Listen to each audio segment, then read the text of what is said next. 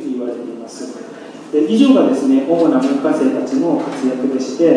で、えーと、歴史の流れにちょっと目を転じてみたいと思うんですが一番初めにですね配ったこの下の部分を見ていただきたいんですが、えーとまあ、このようなですね松下村塾の門下生たち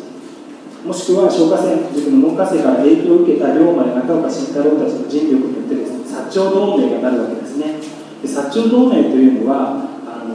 軍事同盟同盟というか軍事同盟みたいなイメージを持つと思うんですが実際はですね当時県営の中であった長州藩と薩摩藩をこう結びつけて和議和睦ですねというような意味合いであったと言われています、まあ、いずれにしろですね、まあ、龍馬とか中岡とか木戸とか高杉とかですねいろんな人の、えー、勝利の影響を受けた、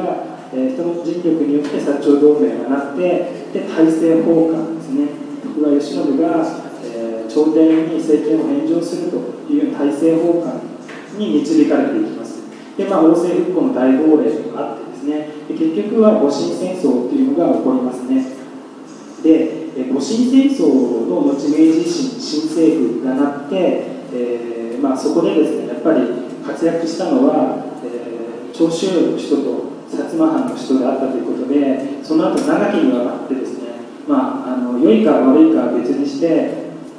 政権の中枢の人材をですねこう薩摩藩と長州藩の人たちが独占するわけですね。で、えーとまあ、ちょっと戊辰戦争について、まあ、一つの見方としてこういうのがあるというのをお話ししておきたいんですけれども、えーと、原発って今非常に大きな問題になってますよね。で戊辰戦争っていうのは旧幕府軍の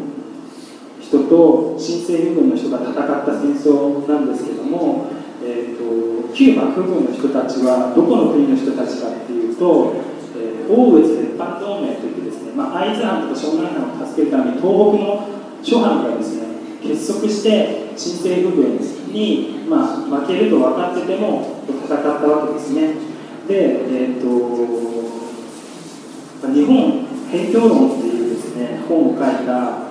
内田達という人が言ってることなんですがその人が言うにはですね、えー、今原発立ってますよね。で、まあ、福島第一原発第二原発どこにあるかといったら福島ですよね。でこれは、まあ、会津のすぐ近くです。今昔言ったら相馬藩になるみたいなんですけども、えー、ありますよね。あとは柏崎原発ってどこにあるかといったら、えー、新潟ですよね。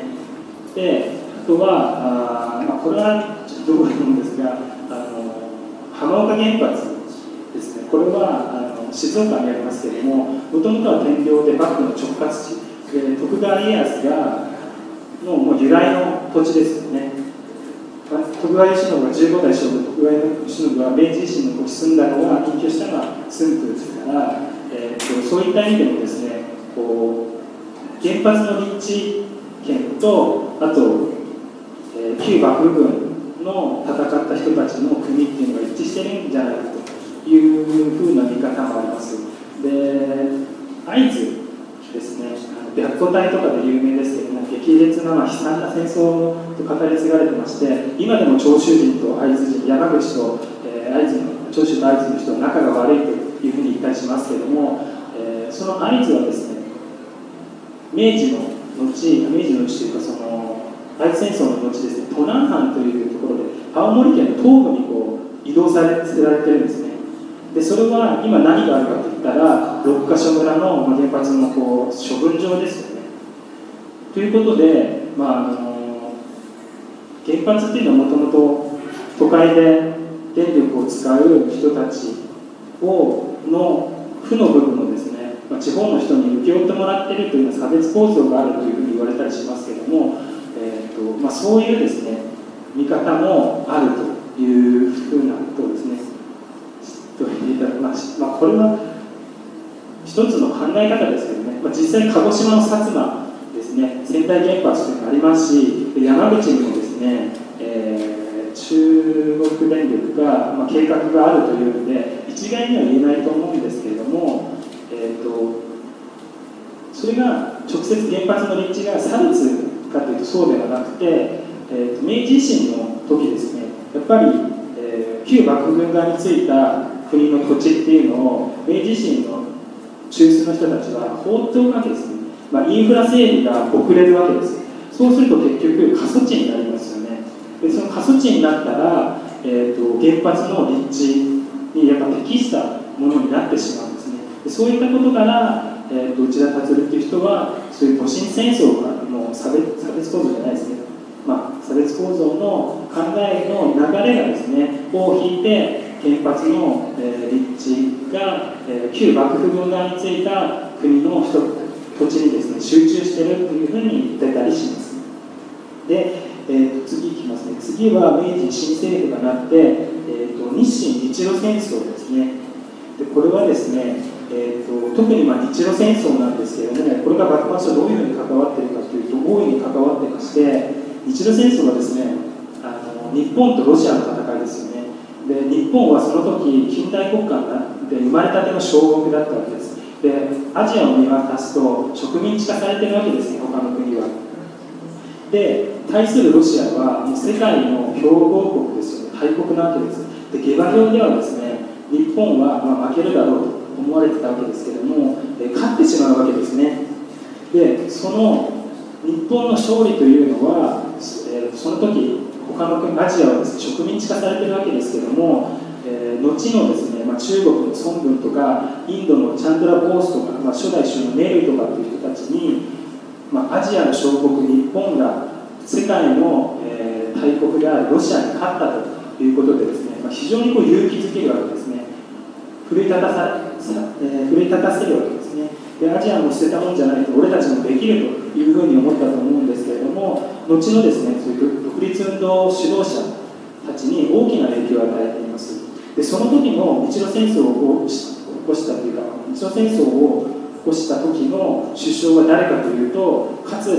太郎という人なんですね。でこの人は、えーとえー、この人は桂太郎は長州藩の出身長州藩の出身で、まあ、拓殖大学とか作った人なんですが、えー、どこにお墓があるかといいますと東京の世田谷に松陰神社というのがあってそこに今松陰吉田松陰は葬られてるんですね。でそのすぐ近くもう隣と言ってもいいと思うんですがすぐ近くに眠ってるんですね。でこれは何でかというと吉田松陰の遺言が吉田松陰だと思います、えーと、桂太郎の遺言がですね吉田松陰先生の近くに葬ってくれということでですね、えー、桂太郎も、えー、が葬られたということですねここからもですね吉田松陰という名前が出てくるわけですねやっぱり影響を少なからず受けたということが言えると思いますそしてあとはですねあの乃木マレスケ大将いますよね坂の上の雲で小説で司馬遼太郎で、まあ、結構武将として描かれてますけれども、と、この人もですね長州藩出身ででこの人は吉田松陰の叔父であります玉木文之進。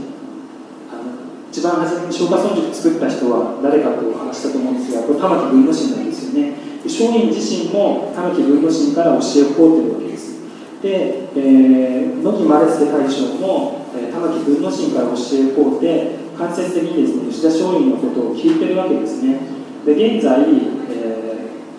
乃木神社って東京にあって、えー、野木マレスケが祀られてる神社ですけどそこの聖者としてですね聖正神社っていうのがその乃木神社内にあるんですね。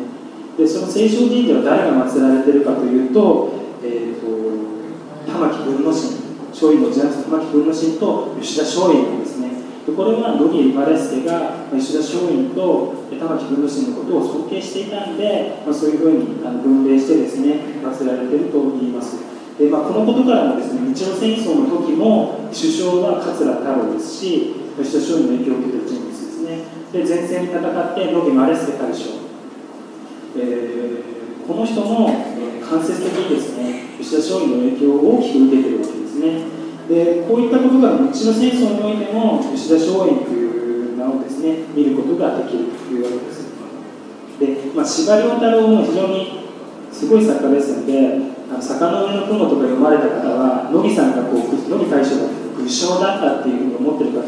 思うんですけどもまあ、私個人で言えばそうは思ってなくて、まあ、非常に優れた将であったかどうかは別にして、まあ、当時の戦い方っていうのは肉弾戦をやっぱり基本としましたのである意味仕方なかったんではなかったかなというふうに思ってます。で実際ですねあの旅順要塞、まあ、あの旅順攻略をするわけですけれども旅順要塞を落としたということで世界中からですね乃木大将は名将として当時与えられてたわけですね、まあ、そういったことからも、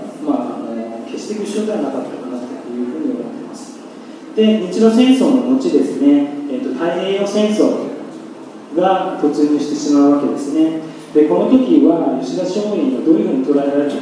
かというともうあの軍国主義の鏡としてですね、えー、盛んにこう懸念されて利用されてしまうわけですね。そのことが戦後、えーと、反動としてですね軍国主義教育の象徴として捉えられてしまってその反動としてですね吉田松陰はある意味タブー視されてしまう部分があるんですね。でえ、ー、とまあそういった松陰自身も変遷を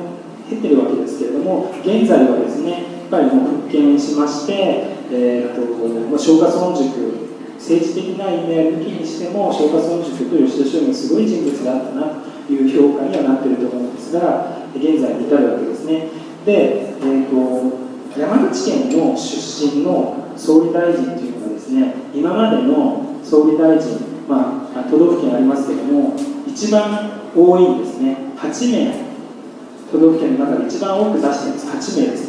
で明治時代に伊藤博文とか山形有朋桂太郎寺内正武で昭和にも田中義一と、えー、岸信介佐藤栄作で平成でもです。ね安倍晋三さんいますよね。元首相。この人は、えー、長州藩の長州藩じゃないです。山口の出身でこの人も吉田松陰が尊敬していました。いますね、まあ、現在でも政治家として活動されて結局まあマスコミに潰されたというような形になってしまったと思うんですが、えー、吉田松陰の影響を色濃く受けている現代の政治家であるというふうなことが言えると思います。あとはですね小泉純一郎いましたよね。この人はもともと山口の出身ではないんですが横浜の出身の方ですけれども、え非常に吉田松陰を尊敬していて、え国会演説とかでもですね吉田松陰の言葉を引用して演説したりしてます、えーと、獅子は高額にあるを忘れずと言ってえ、志あるものは高額っていうのはこう戦場の溝みたいなものですけれどもいつもそこのようにいて死を覚悟しているものだというふうにですね演説で振って、えー、まあ、自分自らもなぜられたんだと思うんですが勝利を引用したりしています。で、まあ、こういったことからもですね、えーと、明治大正昭明治大正昭和平成そして現在に至るまでですね、まあ、いろんなところに松陰の影門下生の功績というのを見ることができるんですね。はい。で、えっ、ー、と、以上ですね、以上が、えー、今日ですね、まあ、テーマは非常に大きかったんですけど、近現代史の起点となって吉田松陰ということでお話しさせていただいたんですが、えー、文科生のことを中心にお話しさせていただきました。で最後にですね、えーと、吉田松陰の言葉で、えーと、山田昭義日大の見学者ですけども、この人が14歳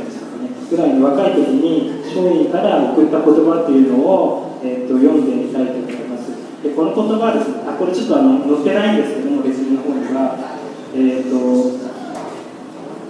この言葉も有名でして、もともとは漢字なんですけども、現代語訳の方が、えーと、私も分かりやすくて、まあ、これ非常に好きな言葉なので、いつもこう、ぐたぐたしがちの時間を浪費しがちの私にですね、こう背筋を正してくれる言葉なんで、えーと、読みたいと思います。ぜひ皆さんの、えー、にもですね、読んでいただければと思いますけど、えー、志を立てるためには、人と異なることを恐れてはならないと。世俗の意見に惑わされてもいけない。死んだ後の幸福を思い煩うな。また、目前の安楽は一時しのぎとして、100年の時は一瞬に過ぎない。君たちはどうかいたずらに時を過ごすことがないようにまあ、言ってることはですねもう時間っていうのは十分短いですし、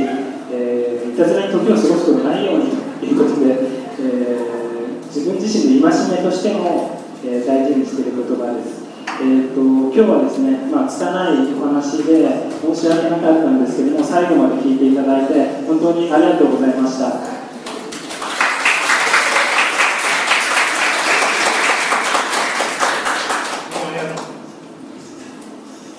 じゃあ、あの皆さん、先生にもう一度拍手をお願いします。